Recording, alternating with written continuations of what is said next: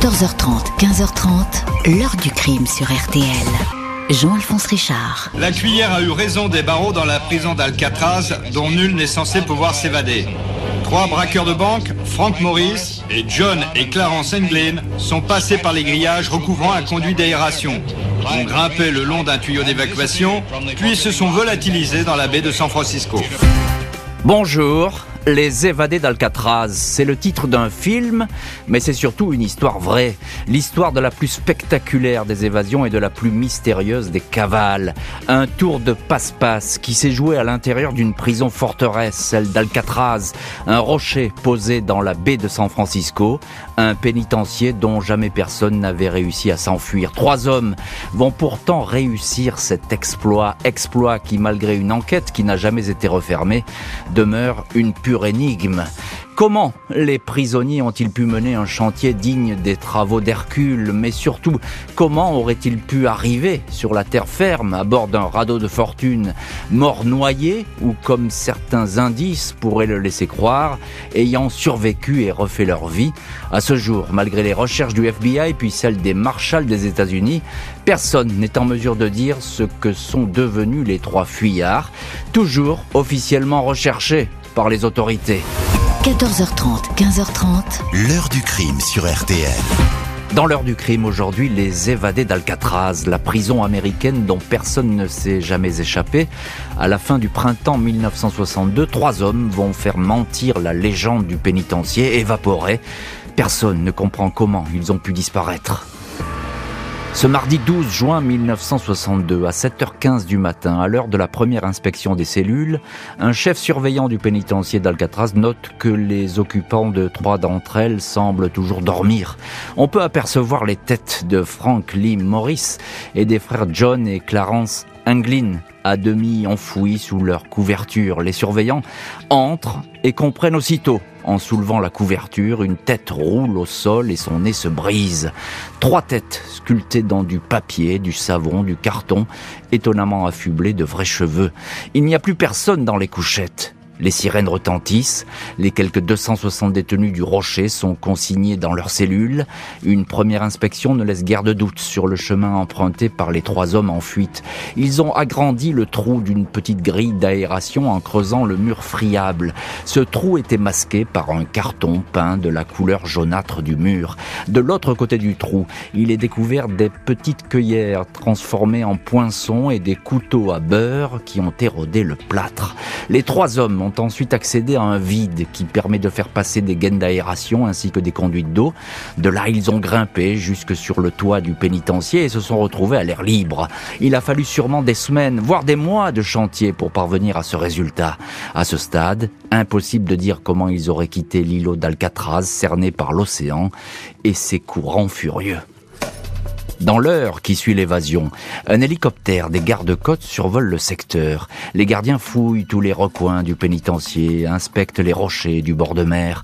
Les hommes du shérif de San Francisco et le FBI ont été alertés de cette possible cavale, même si personne ne donne très cher de la peau des intéressés. Trois repris de justice, condamnés à de longues peines pour des braquages. Il y a tout d'abord Frank Lee Morris, 36 ans, qui a déjà passé la majeure partie de sa vie en prison. C'est un spécialiste de l'évasion. Il avait été incarcéré à Alcatraz, forteresse dont 38 hommes ont essayé jusque-là de s'échapper sans aucun succès. Sont recherchés également les frères John et Clarence Anglin, 32 et 31 ans.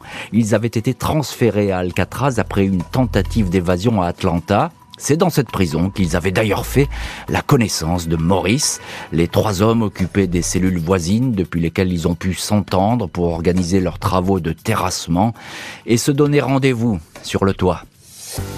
Maurice et les frères Anglin n'auraient pas dû être les seuls à s'évader. Un quatrième détenu, Allen West, occupant une cellule mitoyenne, était prévu dans l'aventure, mais il s'est retrouvé coincé dans le passage. Quand il a pu enfin déceler une grille de ventilateur, il était trop tard. Les trois autres avaient filé. Le témoignage de West est précieux. Le plan, raconte-t-il, a été lancé au mois de décembre 1961. Il a fallu plus de six mois de travaux Il affirme que c'est lui qui a découvert la présence du vide technique, le passage derrière les cellules. Il a pu en établir les plans après avoir été renvoyé là pour réparer un ventilateur. Les outils rudimentaires, notamment des ustensiles de cuisine, ont été dérobés à droite et à gauche. Les frères Anglin et Franklin Morris se sont partagés certaines tâches. Les cheveux collés sur les têtes des mannequins ont été volés en balayant le salon de coiffure de la prison. Plus spectaculaire encore, avec une cinquantaine d'imperméables destinés aux détenus, il a été fabriqué un pneumatique artisanal caché dans un faux plafond, un bateau gonflé au bord de l'eau grâce au soufflet d'un accordéon emprunté à un prisonnier. Et voilà donc pour euh, ces détails qui sont vrais, même si on est là vraiment en plein romanesque, on peut le dire comme ça. On va voir ce qui s'est peut-être passé euh, par la suite pour ces trois hommes, mais ce sera euh, dans le chapitre suivant. On va en rester pour le moment. eh bien un petit peu sur la terre ferme, sur ce rocher qui est un peu particulier. Bonjour Simon Grivet. Bonjour.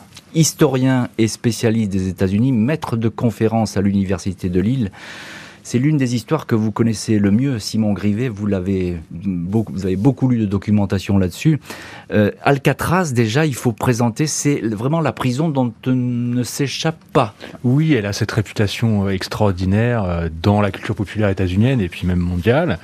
Elle a été ouverte, le, pénitencier est ouvert au début des années 1930, et c'est un pénitencier fédéral, c'est-à-dire c'est pas une prison d'État, c'est vraiment le gouvernement fédéral qui voulait se donner les moyens euh, de retenir bah, les bandits, les durs à cuire, comme vous avez dit, c'est-à-dire ceux qui avaient déjà épuisé les ressources des prisons fédérales de euh, Fort Leavenworth ou d'Atlanta.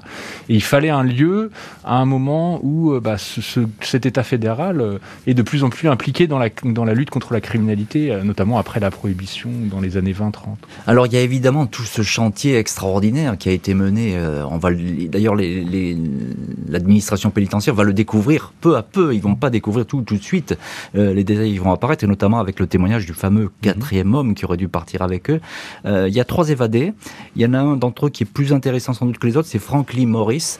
Euh, lui, il apparaît tout de suite comme l'organisateur. Alors voilà, c'est là que on va pouvoir peut-être discuter, réfléchir, parce que des, des, renseignements, des, des, travaux récents ont peut-être remis en cause ça, mais c'est vrai que c'est l'image qu'on a, notamment celle qui est véhiculée par le livre qui a été écrit après, juste après, et puis bien sûr le film, puisque Frank Morris, dans le film de Siegel en 79, est joué par Clint Eastwood, donc tous les projecteurs sont sur lui. Il apparaît vraiment comme le cerveau de l'affaire. Mais alors moi, en relisant un peu les archives qui sont disponibles en ligne hein, sur le, site du FBI, on découvre quand même trois hommes qui moi m'ont apparu quand même avec des profils très similaires, c'est-à-dire des gens qui ont toujours été des bandits, toujours été des voyous, des gens les qui trois qui sont en voilà, les trois quoi. Même et donc les frères Anglin, ils sont même trois frères. Il y en a un autre qui est aussi incarcéré en Alabama dans, une autre prison. Et donc, ce sont des gens qui ont passé leur vie à être en, guerre avec la loi, si vous voulez. C'est vraiment des bandits, toujours à chercher la banque, à braquer le coffre. Pas des assassins, pas des gens forcément violents, mais des gens voilà qui veulent voler, qui veulent euh, se. Non, si je vous dis ça, c'est que Franklin Morris, on dit de lui, bah, il a une intelligence supérieure. Absolument, il a cette réputation il de cerveau. incroyable, donc oui, euh, voilà. ça, ça sort euh, parce qu'on commence à tester systématiquement. Et il s'est évadé plusieurs fois. Absolument. Donc il, il, a un savoir-faire. Frédéric Ploquin, bonjour. Bonjour. Merci vous aussi d'être dans le studio de l'heure du crime, journaliste et écrivain auteur du livre. Ils se sont fait la belle aux éditions La Mécanique Générale. Et là, quelle belle, j'ai envie de dire, parce que c'est presque la mère des évasions, Alcatraz. Euh, c'est même incroyable la manière dont l'évasion est préparée. Euh, c'est rarissime euh, dans ce cas de figure. déjà dire un mot sur le, fantasme de la prison dont on ne s'évade jamais. Alcatraz, ça me fait penser au bagne à Cayenne, Absolument. installé par les Français, pareil. Un peu même configuration. Hein. Même configuration, ou bien encore à Guantanamo qui est la dernière prison américaine, qui est au bout de l'île de, Cuba. Donc on se dit qu'effectivement, euh, entouré par la mer, euh, pourquoi pas les requins euh, Il doit y en avoir dans la baie de San Francisco. Sûrement. ils vont pas aller bien, ou les crocodiles, je ne sais pas ailleurs. Ils, vont, ils n'iront pas bien loin. Donc c'est vraiment c'est le fantasme absolu. Et on, ce qu'on peut tout de suite dire et constater, c'est que ça n'existe pas. La prison dont on ne s'évade pas n'existe pas. La seule que je connaisse dont on ne s'évade pas, c'est le cimetière c'est le tombeau, c'est le cercueil. Là, effectivement, on est mort, mais tant qu'un voyou, puisque là, on parle effectivement de voyou professionnel, est vivant, euh, il a deux solutions dans ce genre d'établissement. Soit il se laisse complètement aller, ou il se met sous médicaments et il oublie. Soit il cherche la vie, euh, la sève quelque chose, et il met l'intégralité de son énergie, de son intelligence, de ses outils au service de cette évasion. Et c'est ce qui va le tenir pendant des mois et des mois. Peut-être ça ne se fera pas, mais la survie, en fait, c'est ça, c'est s'évader ou mourir. Quelque part, c'est ça quand on Alors, est dans ce genre Frédéric, de quand situation. même un mot sur la méthodologie qui est tout à Mhm. fait exceptionnelle. Euh, Bah. on, on- on- voilà, ils vont creuser, etc. On Des en a vu tunnels, d'autres hein, en euh, matière de- Des tunnels dans l'histoire, on en a Oui, eu. oui, des tunnels. Regardez au, au Mexique, les Oui, oui, immenses les grands a spécialistes, euh, El Chapo, El. Chapo qui est, qui est parti par un tunnel. Après, effectivement, comme vous l'avez dit tout à l'heure, c'est petites cuillères et, et couteaux à beurre, mais c'est, mais c'est comme ça en prison. On fabrique des, des revolvers avec du savon, on, fabri- on fabrique des clés avec des os de, de sèche. C'est déjà arrivé, j'ai déjà vu ça. On fait ce qu'on peut avec ce qu'on a et on met euh, toute sa force. Je veux dire ensuite au service, on, va s'entraîner physiquement en vue, de, cette évasion, parce que finalement c'est ça où la, défaite. Et quand on a des braqueurs qui ont l'habitude de prendre des risques finalement sur chacune de leur opération, le risque qui est encouru pour cette évasion, il est immense, énorme. Ils risquent leur vie. Mais finalement, ce sont des individus qui sont habitués à risquer leur vie à chaque coup. Ah oui, c'est ça. Puisqu'ils peuvent tomber sous les balles de la police à chaque fois qu'ils attaquent Mm. une banque. Donc là, ils savent très bien. Enfin, ils savent très bien. Et en même temps, moi, j'ai constaté dans toutes les histoires d'évasion que j'ai pu creuser que autant l'évasion elle-même est toujours calculée minutieusement, super bien préparée, même si elle peut rater, autant la suite est pas toujours bien jaugée. Eh bien, la suite, on va voir s'ils l'ont bien jaugé, ces, ces- ces hommes-là. Euh, Simon Grivet, encore un mot justement sur cette suite. Euh, c'est un rocher entouré de courants euh, vraiment féroces Tout et vicieux. Il y a peu de chances de s'en sortir. Voilà, on a dans les jours qui ont suivi, euh, il y a une enquête vraiment très approfondie qui est menée. On ne trouve rien. On trouve quelques débris, quelques et puis euh, c'est frappant hein, quand on regarde les archives du FBI. euh, par exemple, on retrouve plusieurs corps, mais qui ne sont pas ceux des, prisonniers. Ce sont des corps de suicidés, de gens qui ont sauté du Golden Gate Bridge, etc. Et aucune trace d'eux. Donc très vite arrive l'idée qu'ils ont dû euh, se noyer. Personne ne sait où sont passés les frères Englin et Frank Lee Morris. Seule certitude, ils ont bel et bien quitté le rocher en suivant le plan qu'ils s'étaient fixé. Reste à savoir s'ils ont pu rejoindre la côte. Les autorités estiment que Frank Lee Morris a sans doute été la tête pensante de cette spectaculaire opération. C'est lui qui a donné le top départ à 21h30 le 11 juin, juste après l'extinction des lumières dans les cellules. Les têtes des mannequins ont alors été disposées dans les lits. Les enquêteurs pensent que les prisonniers ont embarqué sur leur radeau de 3 mètres 60 peu après 22 heures, profitant de l'intense brouillard régnant cette nuit-là sur la baie de San Francisco pour disparaître. D'après le témoignage du quatrième homme, Allen West, resté en rade dans la prison, le plan prévoyait de rejoindre l'île de Angel Island. Le groupe devait s'y reposer, puis traverser à la nage le détroit de Raccoon pour rejoindre la terre ferme, la péninsule de Tiburon. Il était envisagé de rejoindre la route 101, de dérober un véhicule et de trouver de nouveaux habits en cambriolant au plus vite un magasin. Le groupe devait rouler pendant plusieurs kilomètres avant de se séparer, chacun de son côté. 14 juin 1962, trois jours après l'évasion, un bateau des gardes-côtes repère une pagaie qui flotte à 180 mètres de Angel Island. C'est bien une rame de fortune fabriquée par les évadés.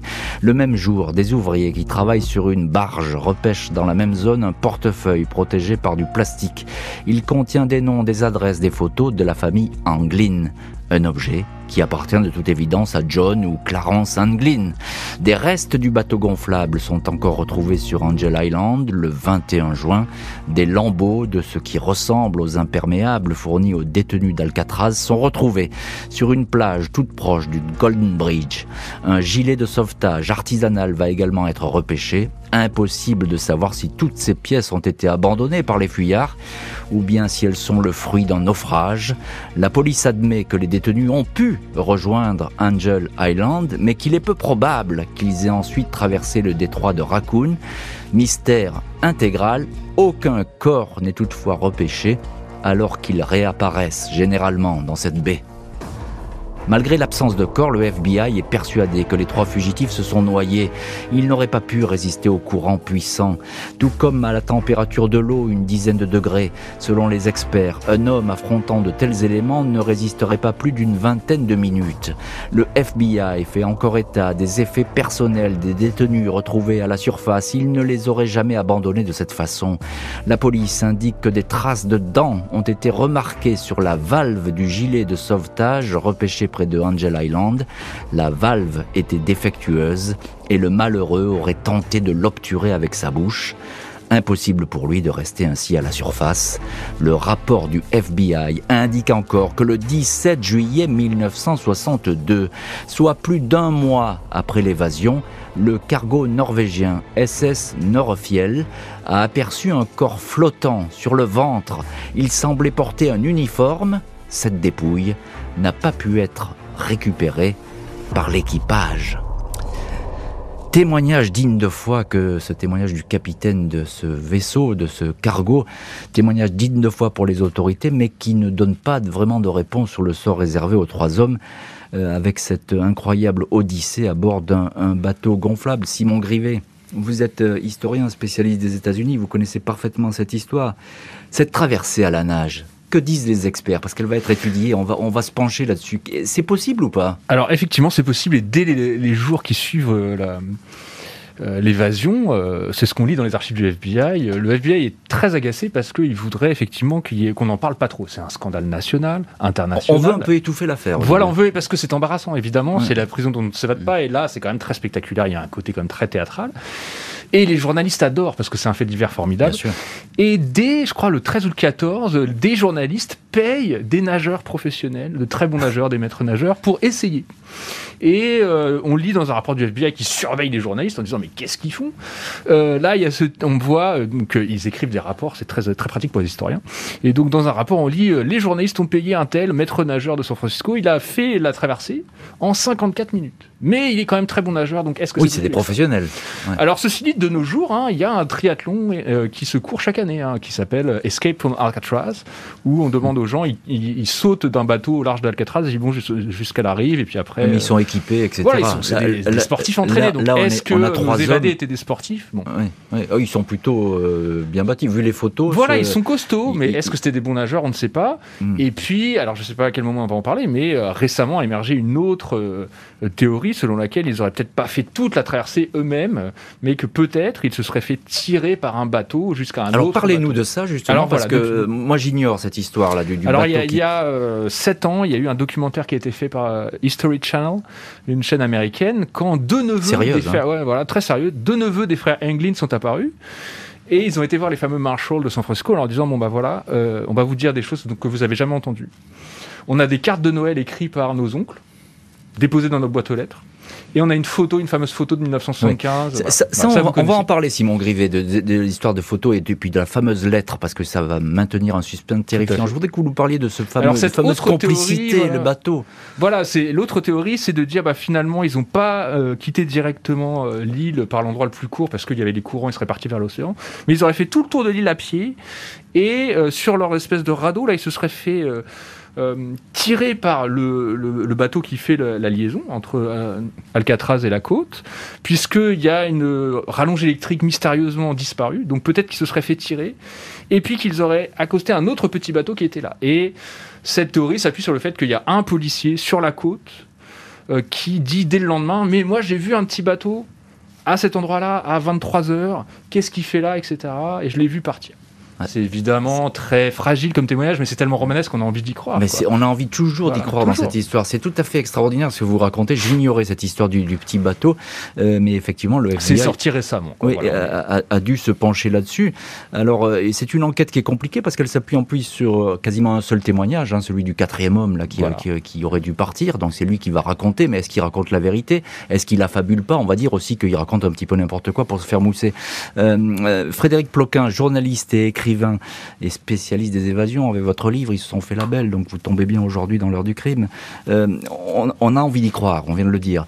Euh, à supposer qu'ils euh, aient pu poser le pied de l'autre côté sur cette presqu'île de Tiburon.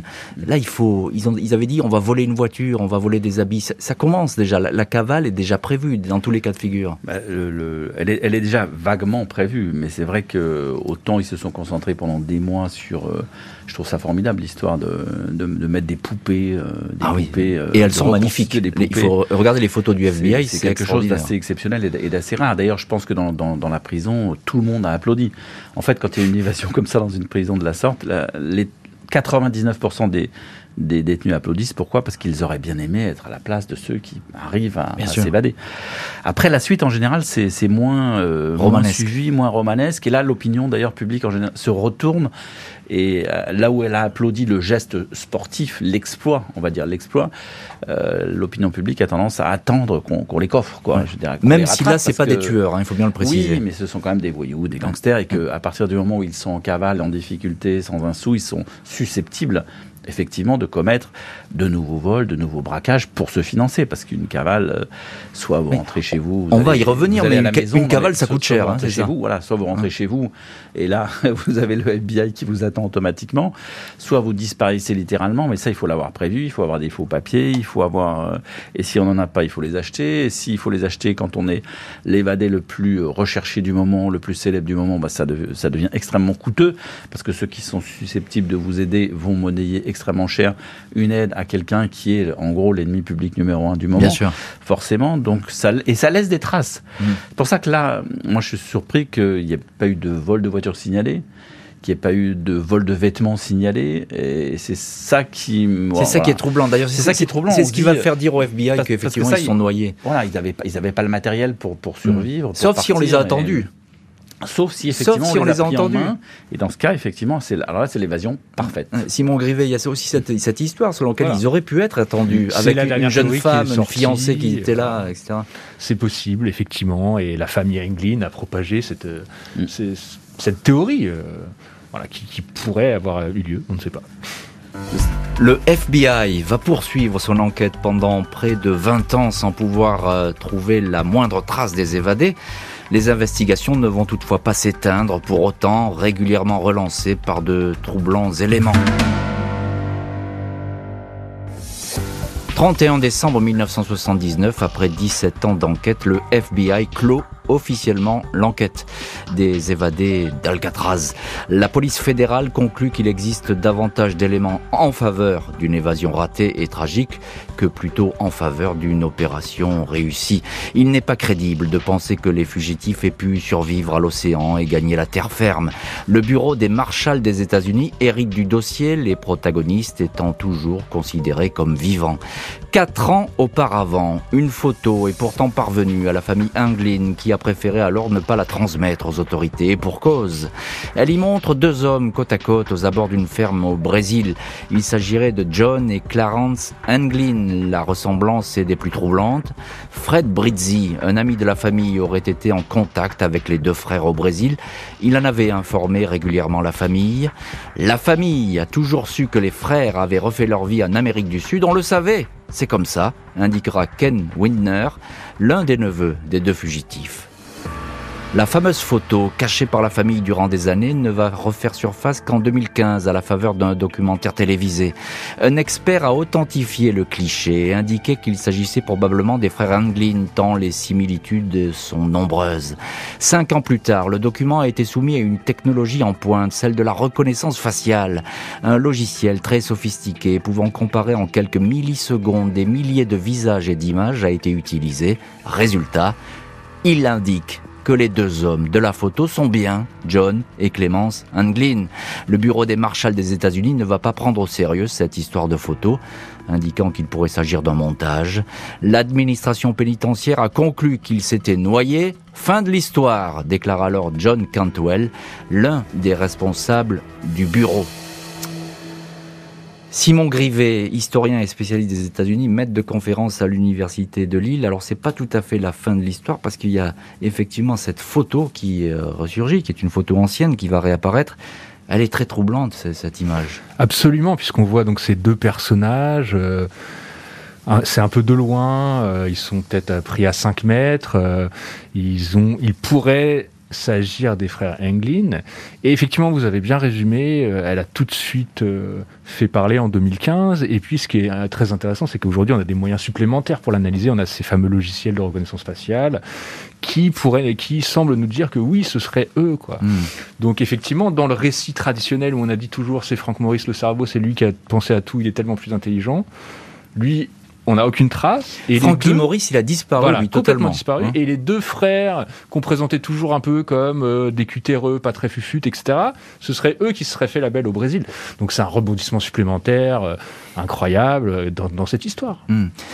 Frédéric Ploquin, journaliste et écrivain, et puis spécialiste des questions de police et des évasions, avec votre livre, ils se sont fait la belle.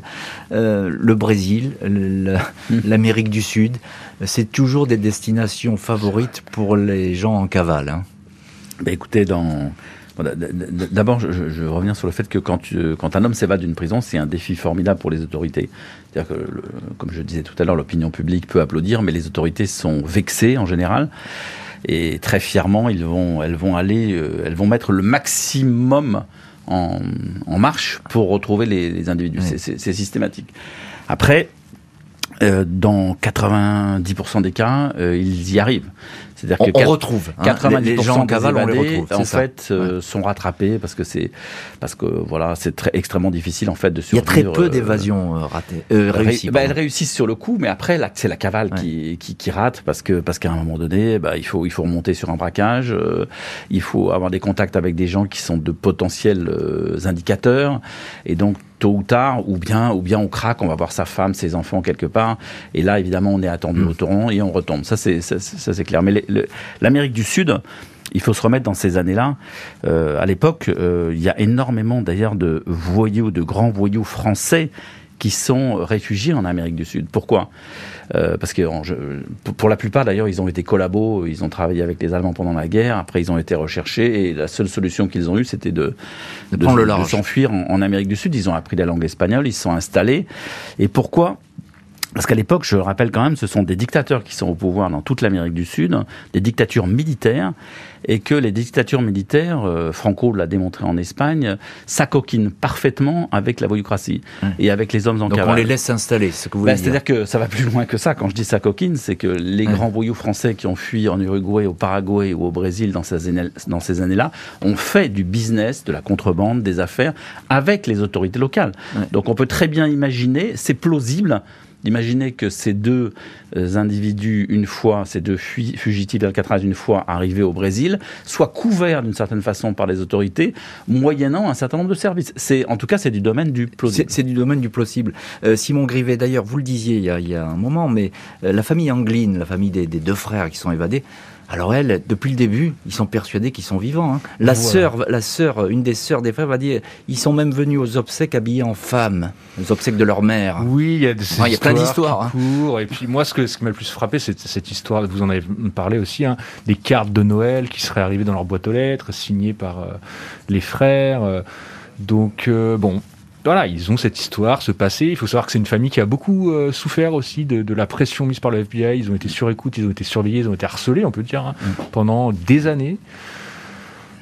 Donc ils euh, entretiennent toujours le, mythe, enfin le mythe. Et ils ont cette fierté familiale. Ils veulent parce que en fait, on, oublie de dire, ils étaient trois. Il y avait un troisième frère qui était en prison en Alabama qui, alors, lui raconte encore une histoire encore plus incroyable en disant Mais moi je sais, ils m'ont dit qu'ils étaient vivants euh, et je vais aller les rejoindre. et quelques semaines après, ce frère essaye de s'évader et s'électrocute sur euh, la, barrière électrique autour de la prison. Enfin, plus on creuse, plus on retrouve des rebonds. On dirait un roman et pourtant c'est vrai. La photo n'est pas le seul élément qui relance les interrogations. Une lettre circonstanciée adressée à la police va elle aussi entraîner bien des supputations et des vérifications. En cette année 2013, le poste de police de Richmond, un quartier de San Francisco, réceptionne une lettre manuscrite écrite d'une main tremblante et brouillonne. L'expéditeur indique Mon nom est John Anglin. Je me suis évadé d'Alcatraz en juin 1962 avec mon frère Clarence et Frank Morris. J'ai 83 ans et je suis en mauvaise santé, j'ai un cancer. Oui, nous avons tous survécu, mais de justesse. L'auteur de la lettre explique qu'après sa fuite, il s'est installé à Seattle où il a passé le plus clair de son existence, puis est parti vivre huit ans dans le Dakota du Nord. Le prétendu John Anglin affirme que son frère Clarence est mort en 2008, Maurice serait décédé en 2005. Il propose en marché qu'on lui promette à la télévision qu'il ne passera qu'une seule année en prison où il pourra être soigné et alors, il se rendra. Je vous dirai exactement où je suis, ce n'est pas une plaisanterie, Les autorités ne feront jamais cette promesse publique. La lettre va être adressée au laboratoire scientifique du FBI, mais elle ne recèlera aucune empreinte exploitable. L'écriture sera comparée à celle de John Anglin, notamment sur des documents administratifs qu'il avait remplis lors de ses séjours en prison, mais cette étude comparative ne sera pas concluante, avec cette réserve soulevée par les experts que ce courrier aurait pu effectivement être rédigé par une personne âgée et malade. Le prétendu John Anglin ne se manifestera plus, la lettre ne sera rendue publique qu'en 2018. La famille Anglin regrettera de ne pas avoir été informée. Les neveux de John Anglin vont protester. Si notre oncle avait besoin d'aide, une réponse lui aurait permis de se faire soigner dans un hôpital.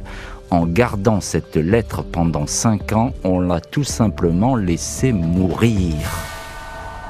Alors est-ce qu'on a laissé mourir John Anglin? C'est vraiment impossible de le dire aujourd'hui.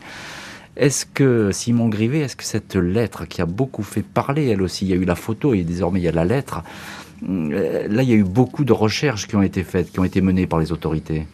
Oui, effectivement, vous en avez euh, bien parlé. Euh, c'était un document. Je pense qu'il y aurait eu le désir pour les Marshall ou pour le FBI de clore cette affaire.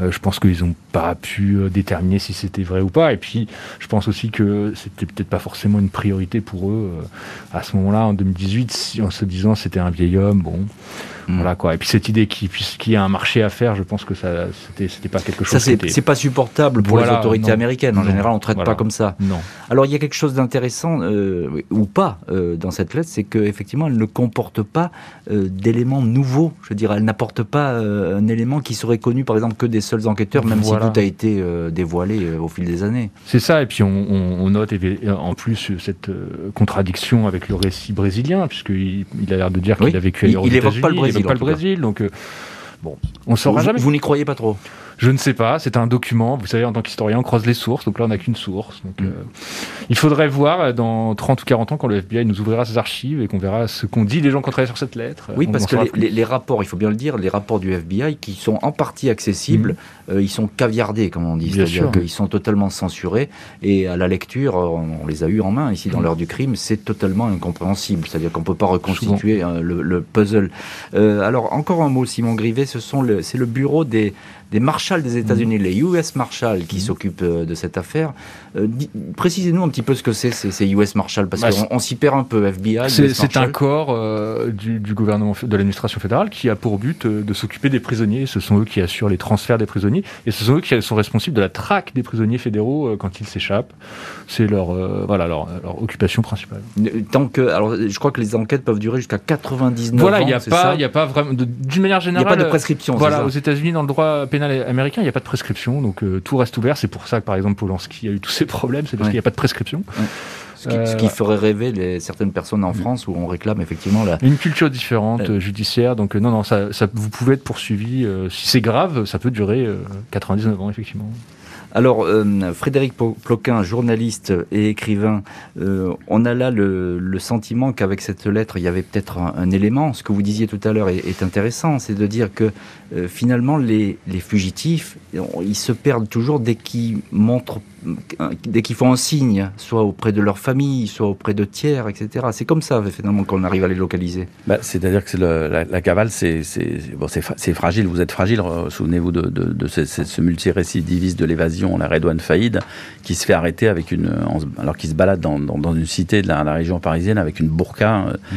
euh, sur, sur, les, sur les épaules, sur le dos. Je veux dire, on, on a beau essayer de on avait beau essayer tous les moyens, surtout aujourd'hui, on a beau essayer tous les tous les manèges, toutes les aujourd'hui avec la technologie, avec les, les, les, caméras de vidéosurveillance qui y a absolument partout, euh, vous avez quand même, en tout cas en ville, peu peu de chances de d'y arriver, de, de, persister dans la durée. Mm. Vous, vous, avez beau avoir été formidablement intelligent, rusé, malin, adroit au moment de la construction du tunnel, au moment de au moment de votre évasion, ensuite, euh, il faut tenir sur la longueur. On peut tenir quelques mois. Il y en a qui, qui arrivent à tenir un an, deux ans, mais après, c'est après ça devient extrêmement rare. Est-ce qu'il y a des, des, gens qui n'ont jamais donné un signe de vie alors qu'on sait que effectivement ils ont, il y a de fortes chances qu'ils soient encore en vie. encore en vie. Il y a, quelques, on, a, on a l'équivalent du service dont vous parlez aux États-Unis en France, hein, une équipe de police judiciaire qui est là pour chercher les les hommes en cavale. L'office des fugitifs. Et, effectivement, il y, y, y en a il y en a encore quelques-uns. Il y en a quelques-uns qui tiennent. Il y en a bon, voilà, dont, dont, les noms sont, sont, connus, qui tiennent 2, 3, 4, 10 ans. Mais c'est vrai qu'au bout de 10 ans, le, la chance de les retrouver pour l'État, s'amenuise peu à peu.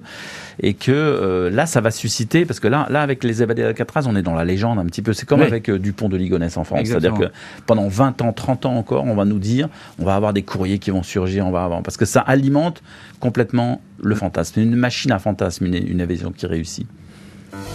Malgré les années écoulées qui vont rendre illusoire toute chance de retrouver l'un des trois survivants de l'évasion, le bureau des US Marshall va garder le dossier ouvert. Un enquêteur ne va jamais abandonner les vérifications. Le marshal des États-Unis, Michael Dyke, reste l'unique enquêteur chargé de l'affaire Alcatraz. Il pense que les évadés sont sans doute parvenus à rejoindre la terre ferme après avoir quitté le pénitencier. Il existe une bonne possibilité qu'ils aient survécu, indiquait-il à la BBC. Nous continuons à enquêter car aucun corps n'a été retrouvé. Michael Dyke a ainsi beaucoup travaillé sur de possibles points de chute à l'étranger sans toutefois dénicher de faits nouveaux. Une piste l'a mené temps aux Bahamas, il a vérifié une information qui semblait parfaitement étayée, selon laquelle Clarence Anglin aurait vécu ici depuis son évasion et s'y serait même marié avant de décéder en 2008 ou 2010. Des photos de cet homme ont été examinées. Les experts et le US Marshal Dyke ont finalement établi que la ressemblance était certes intrigante, mais qu'il ne s'agissait pas de Clarence Anglin. Michael Dyke n'a jamais cessé de recevoir des informations généralement anonymes, destinées à le mettre sur une piste. 99% de ces indications sont fausses. Elles participent à la légende des évadés d'Alcatraz. Mais dit-il, il reste toujours 1% de plausible. Et c'est ces 1% aujourd'hui qui nous fait euh, parler, qui, qui, nous fait, euh, qui anime cette émission de l'heure du crime. Euh, voilà donc pour l'état d'esprit du dernier enquêteur de l'affaire des Avadés. Simon Grivet, vous êtes historien spécialiste des États-Unis. Ce US Marshal solitaire, ce cow-boy solitaire, j'ai presque envie de dire. Alors là aussi, ça participe à la légende.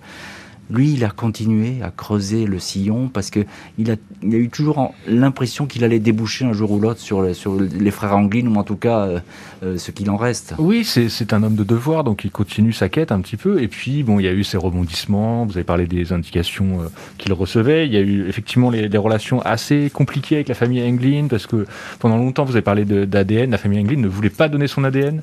Donc il y a eu un rebondissement quand finalement ils ont fait un marché avec ce Marshall où ils ont dit bon bah on voudrait que vous vérifier de quoi est mort le troisième frère, donc je vous ai parlé tout à l'heure, qui se serait électrocuté sur euh, euh, la, à la prison. La prison en Alabama. Donc la famille pensait qu'il n'avait pas été électrocuté, qu'il avait été battu à mort par les autorités de la prison parce que lui savait où étaient les frères. Enfin, vous voyez, énormément de rumeurs de.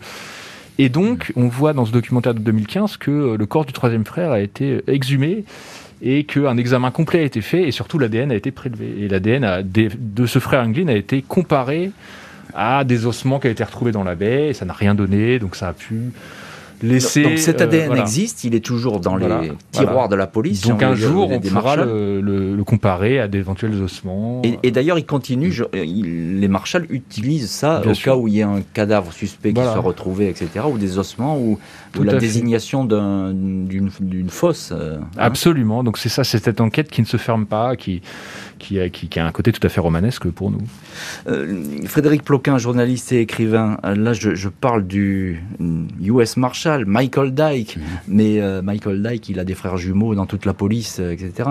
On a l'impression que ces enquêteurs qui sont affectés à la recherche des fugitifs, ils lâchent jamais, c'est presque l'affaire de leur vie. Chaque fois, ils racontent des cas où ils, sont accrochés à une affaire, il n'y a pas moyen de les... ce, qui, qui, me fascine, c'est le parallèle qu'on peut faire entre la foi inébranlable de celui qui est au fin fond de son trou et qui pendant six mois va gratter à la petite cuillère un mur pour s'évader, et la persévérance euh, tout, autant incroyable et finalement assez, assez similaire de l'enquêteur qui lui s'est vu lancer un défi et qui euh, se dit euh, si je suis voilà si, si, je suis un vrai flic je vais je vais pas lâcher. Et donc dans les deux cas on a une espèce de, de désir fou d'un côté de, de, de, retrouver la liberté et de l'autre côté de faire appliquer la loi et qui n'a pas de qui n'a pas de limite et je pense qu'on pourrait euh, dans un dans un dans un bon film de fiction faire le parallèle entre ces deux obsessions. L'obsession de l'évasion pour celui qui est au fond du trou et qui se dit la vie c'est dehors, si je reste là je vais mourir, et l'obsession du policier qui, qui se dit euh, voilà moi, moi je suis un flic je vais je vais pas le lâcher c'est quand même un voyou dans la nature et je vais le rattraper. Encore un mot Frédéric Ploquin euh, on en parlait avec Simon Grivet. l'ADN peut changer beaucoup de choses aujourd'hui en matière d'enquête. Hein, les technologies d'une manière générale effectivement euh, que ce soit les, la vidéosurveillance l'ADN la téléphonie les surveillances électroniques effectivement rendent extrêmement complexe dans le monde actuel une, une cavale de plus en plus complexe à cause ça, de ça. ça. peut permettre aussi de retrouver des personnes qui sont mortes hein, ou de les identifier Absolument. et de savoir ce qu'elles sont devenues. Et ben, vous voyez bien qu'on réveille avec l'ADN des, euh, des, des, des, affaires, euh, des cold cases, comme on dit, euh, non résolues depuis 20, 30 ou 40 ans, que tout d'un coup on solutionne. Donc on peut, on, on peut espérer on, que... On peut, on peut se dire que peut-être les, les, trois fuyards d'Alcatraz, on va retrouver un jour leur trace. Parce qu'aujourd'hui, ils, ils, seraient très très vieux, hein, Simon Grivet. Tout à fait, ils sont nés dans les années 30. Oui, on peut estimer qu'ils sont sans doute décédés de toute façon, peut-être de leur belle mort ou au fond bah, s'ils sont, au fond de l'océan euh, dévorés par les requins, on ne retrouvera pas d'ADN, même très, sur les requins. Très, mais très étonnant qu'on n'ait jamais retrouvé tout de même aucune trace de ces hommes, euh, que les courants ne les aient pas emportés euh, sur la côte Simon Grivet. Euh, le Alcatraz a fermé après. Absolument, hein. Quelques mois après. Bon, c'était en discussion depuis longtemps, puisque il y avait un débat pour savoir si c'était trop cruel ou pas, puisque c'était de l'encellulement individuel, des règles très strictes. Et même quelqu'un comme Al Capone a pu, à la fin de sa vie, expliquer que c'était un, une incarcération très très difficile. Donc effectivement, elle a fermé parce que ça correspondait aussi à une période dans les années 60 où dans la justice pénale états-unienne, on était plus libéral, on dirait, plus mmh. progressiste. Et puis, c'est ça qui est fascinant avec les États-Unis, c'est le retournement très rapide. Dès la fin des années 70, on a abandonné toutes ces idées de d'être entre guillemets plus doux avec les prisonniers. On est revenu à des conditions extraordinairement difficiles, avec ces fameuses prisons supermax dans lesquelles on enferme les prisonniers les plus incorrigibles et qui se multiplient partout sur le territoire états-unien. Et il faut le, faut le dire aujourd'hui, bon, on visite Alcatraz comme on visite un peu Disneyland, il faut bien le dire comme ça.